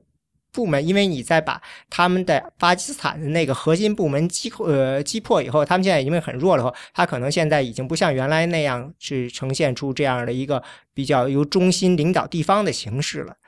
但是，嗯，他们在好几个地方。都保持了一个比较，呃，强势的存在。这个强势呢，虽然还不够，比如说远程打击到美国，因为像这个美国现在认为最难、最构成对他们来说构成最大威胁的就是这个基地组织在阿拉伯半岛的这个呃组织 AQAP。呃，他们其实我看从很有可能是从二零零八零九年可能就开始计划去攻击美国了。呃，这之前其实有好几次这个活动，但是其实都被都被 F A F B I 给挫败了，一直最后到这个查理州看守才是他们第一次真正成功的这个恐怖活动。这个大概是持续了整个这个有五年的时间，在设计各种各样的在世界各地搞各种各样的恐怖活动，但实际上到最后才成功。所以这也说明这个东西，这个全球化的恐怖活动并不是那么容易实现的。但是呢。另一面就是呢，你没法消灭他们，因为你找找不到一个特别可靠的去的盟友去打击他，就像呃这个基地组织在阿拉伯半岛，这个他们应该是在也门对吧？呃，对他们，他们总部在就是 AQAP 是在也门，对，这也是一个属于呃比较混乱的地方，所以没法对对他进行一个特别好的一个打击，所以这个也是他们慢慢总结出来的一个应对这件事情的方法。嗯，所以我觉得在这个现在这伊斯兰国这个问题上呢，大家在这上头就是有这样一个很棘手的情况，因为呃，你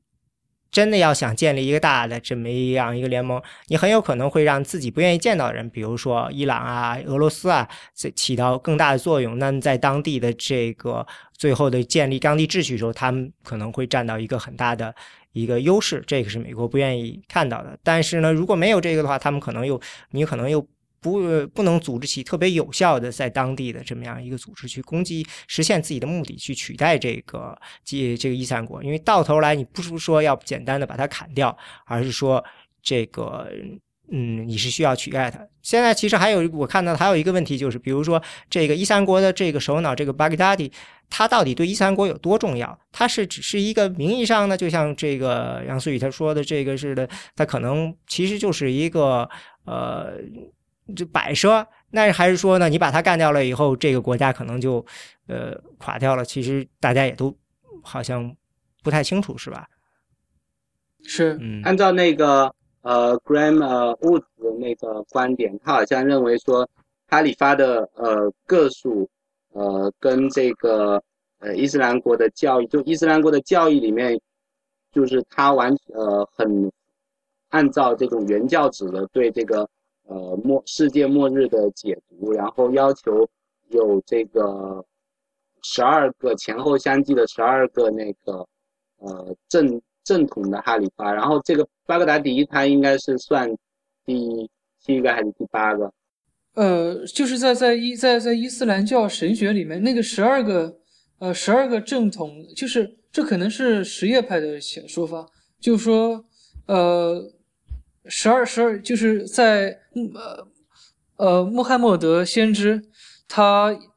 他的子孙后代，就是在在在在什叶派十二伊玛目呃派的这个神学里面，就是说先后有十二个正统的伊玛目都是直系的。呃，先知穆罕默德的血亲后代，呃，然后一直传到第十二位以后，第十二位伊玛目呢，他是隐遁了的。就是说，这个第十二位伊玛目叫做呃阿尔马赫迪。这个马马呃马赫迪呢，在这个伊斯兰教末世神学里面，呃，就是呃跟弥赛亚一起出现，要拯救世界，然后天就是最后审判之前的一个征兆。而这个呃。这个马赫迪，他在公元十一二世纪，应对应该是十一二世纪，他就隐遁在人世间了，将在末日再临的时候才重新出现。呃，然后这时候会出现很多异象，比方说天下大乱，比方说有假的弥赛亚会出现。呃，所以说可能，但是这是这是什叶派的说法，我不知道，可能巴格达迪他是一个逊尼派的人士，他呃。总归总归，呃，总归，我我我我所听到就是伊斯兰国，他通过在各地制造混乱，他是希望在这个穆斯林群体中啊，他制造一种这个呃世界末日的恐慌，让这个世界当前形势符合古兰经跟圣训中所说的最后审判将要来临的这个奇迹和征兆，然后进而把它描绘成一个阿尔马赫迪。就是一个救主，一个救世主，然后将要预示这个弥赛亚这个呃来临，所以说他可能从一定上程度上，他是呃他是需要他希望预演这种宗教预言来来纠集信众。如果按照这个逻辑的话，他把恐怖活动外延到呃也不能叫恐怖活动外延。嗯，就是他开始在其他的这些欧洲国家啊，还有就像黎巴嫩啊这样进行恐怖活动，那是一个很自然的，就是制造恐慌的一个是是，我觉得，而且在更更更严重的问题就是，呃，这是一个网络化的时代，就是说伊斯兰这是呃伊斯兰教义在前网络时代，它呃，尤其是对于母语并不是阿拉伯语，或者说是母语呃阿拉伯语阿拉阿拉不不会读古典阿拉伯语的这一批穆斯林，呃，他们对于《古兰经》的理解要完全呃借助于清真寺里的伊玛目，呃，他们是没有办法，他们只会诵读。他们是对于《古兰经》的原文是呃并不理解这《古兰经》的这个文本的，所以说在前网络时代，这个呃伊穆斯林青年呃了解伊斯兰教知识，都是通过这种经过呃严格训练的伊玛目，呃而这些伊玛目呢是通过呃前辈学者几几十代积累下来的一些学者的工艺、一些共识，来把这种正统的教义。解释给穆斯林青年听，让穆斯林青年呢，就是呃循规蹈矩的去接受这个神学，而并不会去接受这种怪力乱神的这种有末世悲观倾向的这么一种呃这么一种解释。但是到了网络时代以后，呃，这个呃对于伊斯兰神学解释出现了很严重的去中心化，只要动一动鼠标，任何一个人都可以在网上。看到一条对于一条经文的解释，而呃那些呃权威的、受过严格训练的这么一套伊斯兰教传承体系，是受到了这种网络草根的伊斯兰神学的冲击。呃，而且但是问题是，呃，穆斯林青年在搜这个网络的时候，他可以搜到很极端解释，很很离经叛道解释，也可以搜到很温和的解释。所以说，呃，如果巴格达迪希望制造恐慌，来在穆斯林青年心中产生一种末世论的情节，这在五十年前，呃，是不可能发生的。但是现在，因为各种各样的极端的伊斯兰教派，比方说瓦，比方说有一个著名的网站叫呃 Islam Q&A，它就是一个萨拉菲主义或者瓦哈比主义一个非常极端的。呃，组织在运营的，它从一定这样程度上是迎合了当今的泛政治化的，然后呃这种呃有极端色彩伊斯兰教形式，所以说呃之所以能够有这样的呃在全球的穆斯林青年范围内有如此的共鸣，让他们觉得啊这个阿巴达迪就是救世主，就是就是呃。就是要带着这个呃末日审判来了，这其实是呃这是一种呃信息时代对于伊斯兰教这么一种本来比较呃中心化解释的一种冲击。那后面是不是也是反映了整个这个穆斯林社会，就是大很多穆斯林国家，它在现在这个现代化过程中遇到了一个。呃，滞涩，他们的经济发展啊，什么都无法跟上这个整整体这个世界的发展，所以呢，让在民众中也产生了很大的这种焦虑感。是，我觉得这是一个现代性的困境，因为就是从一定程度上来说，呃，包括不仅是不仅是呃穆斯林世界、阿拉伯世界穆斯林，包括呃欧洲的一些被。是生活在被边缘化社区的穆斯林，他们的家庭的这种传统信仰和呃这种世俗社会的这种信息化呃后现代主义的这种呃冲击是非常强烈的，让他们内心有很强的这种焦虑感。一方面是对传统的质疑，另外一方面是对于当下社会对他们的排挤和。呃，不宽容导致了一种一种很深的绝望，然后加上，呃，于是让很多人潜心于宗教。这就是为什么很多穆斯林青年是进而转向宗教来寻求精神寄托，但，呃，但他们所转向的并不是一个，呃，真正的正统的，或者说是有道统传承那种伊斯兰教，他们所转向的反而是。是那种有圣战色彩的，能够能够真正接纳他们的这么一群同样受边受边缘化这么一种群体，所以这个就是呃穆斯林呃一些一些欧洲穆斯林之所以去呃叙利亚的原因。一方面，他们他们这种在现代化社现代性社会成长起来的人，需要寻求一些物质刺激，比方他们这些圣战者从来不拒吃。呃，现代社会的物质刺激。另外一方面，就是因为他们在当下社会，呃，一种一种缺失感、焦虑感，让他们这群极端组织、呃极端有有极端色彩的人团结起来了，找到了身份认同，而这种身份认同就是呃就是 jihad，就是圣战，所以这是一种双方的一种、呃推动。啊，这个很有意思。我也听到他们就是说，当初这个基地组织在伊拉克 AQI 跟呃基地组织分裂，就是伊斯兰国正式成立的时候呢，有大量的这些所谓的从外地来的这种外国的圣战者呢，都加入了伊斯兰国。嗯，说的原因呢，就是说呢，这些从外地外国来的这些圣战者呢，他们呢，呃，你其实是要做一个选择。因为跟基地组织决裂了嘛，基地组织想的就是把阿萨德推翻。那这边的伊斯兰国呢说的，我们要建立一个新的完美的国家。对他们来说，显然第第二个这建立一个国家呢更有吸引力。所以呢，这个几乎所有的就是绝大部分的这些外国来的这些圣战者、志愿的圣战者呢，都选择了加入这个伊斯兰国，而不是呢继续留在这个基地组织跟着去打这个推翻阿萨德。所以这个可能就是你刚才说的这个，大家觉得这个梦想显得更嗯辉煌一些，更有成就感一些，所以以至于很多欧美国家的一些不是信伊穆斯林的一些人呢，也能考虑说跑过来参加一下。对对。啊，还有一点就是，我也看到，就是说这个全球化的这个恐怖活动或者是圣战呢，一个特点就是以前的时候，这个恐怖活动呢，相当地方，他们不仅是说的是恐怖活动本身，而且是恐怖活动组织者，通常呢，他们都是一个非常紧密的圈子，他们通常都是比如说亲戚，呃，一家人，然后呢，或者是非常近近的一些一些人组成的。那么到现现在呢，你会发现呢，他们。组成起来呢，这是来自天南海北，就像这个呃，基地组织原来本拉登跟他的现在接替的这个奥扎瓦，现在接替叫什么奥扎瓦瑞，那叫现在这个基地组织负责人，他们两个人其实嗯本身也。也是从没有什么开始时候，并不是在一起的。一个人在埃及，一个本拉登自己在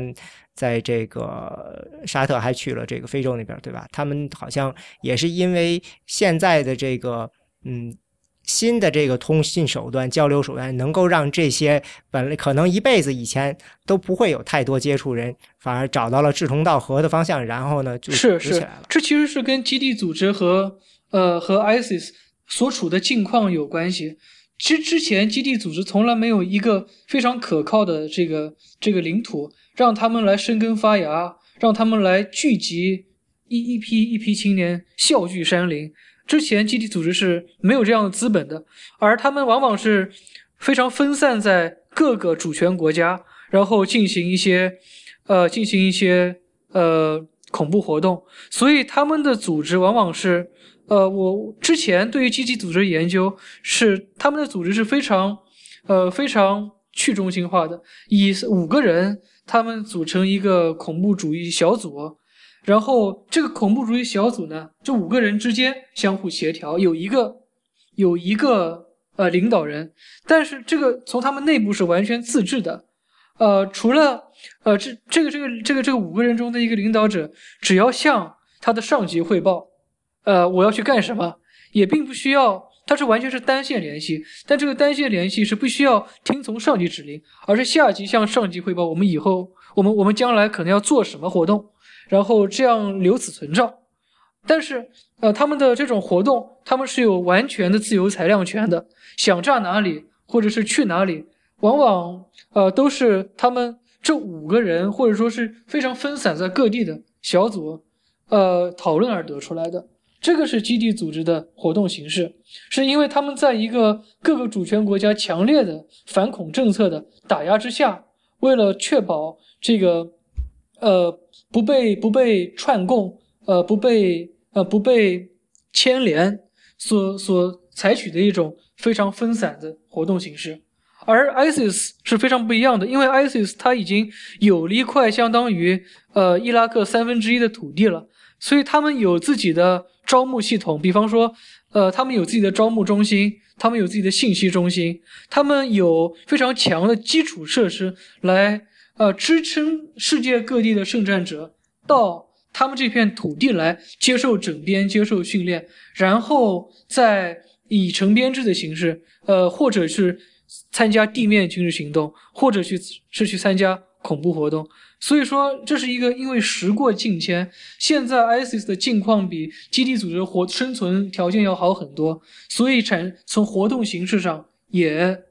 呃，也也有了一些改善。嗯，另外，原来基地组织本拉登在的时候是不筹钱的，但是本拉登一不在了，这个钱就是个问题了。但是相比起来，ISIS 就是他已呃是不筹钱的，他从原来伊拉克那抢了大量钱，他还可以卖石油啊，从地下的网络可以拿到钱，所以说呢，钱资金对他们来说不是这个不是个问题。嗯，所以他取代这个基地组织成为这个呃看上去成为这个大头，就是最。招摇的一个，那是挺明显的。不过呢，从真正的这恐怖活动角度讲，嗯，毕竟我觉得，呃，基地组织毕竟有多年的从事恐怖活动的经验，所以呢，到头来到底谁将来能够制作出、制造出，呃。有威胁的恐怖活动还很难说，所以整体来说还是并不是说，虽然打击上你是需要一个一个打击，但是不能说，嗯，现在这个伊斯兰国起来了，我们就打他，其他人就不放过，这就很难说。这个危险肯定都是存在的，所以说整个从反恐的角度讲呢，还是一个挺复杂的问题。是是，嗯。嗯，谢谢大家收听选美播客。选美播客是 IPN 播客网络旗下的节目。我们的网址是选美点 US，我们的知乎专栏是选美 IM Election，我们的新浪微博是 at 选美 IM Election，中间没有空格。我们的 Twitter 是 at 选美 US。最后，欢迎大家收听 IPN 播客网络旗下其他精彩节目：IT 公论、未知道、内核恐慌、太医来了、流行通讯、硬影像、无次元和博物志。嗯，还有可以考虑我们的会员通信。谢谢。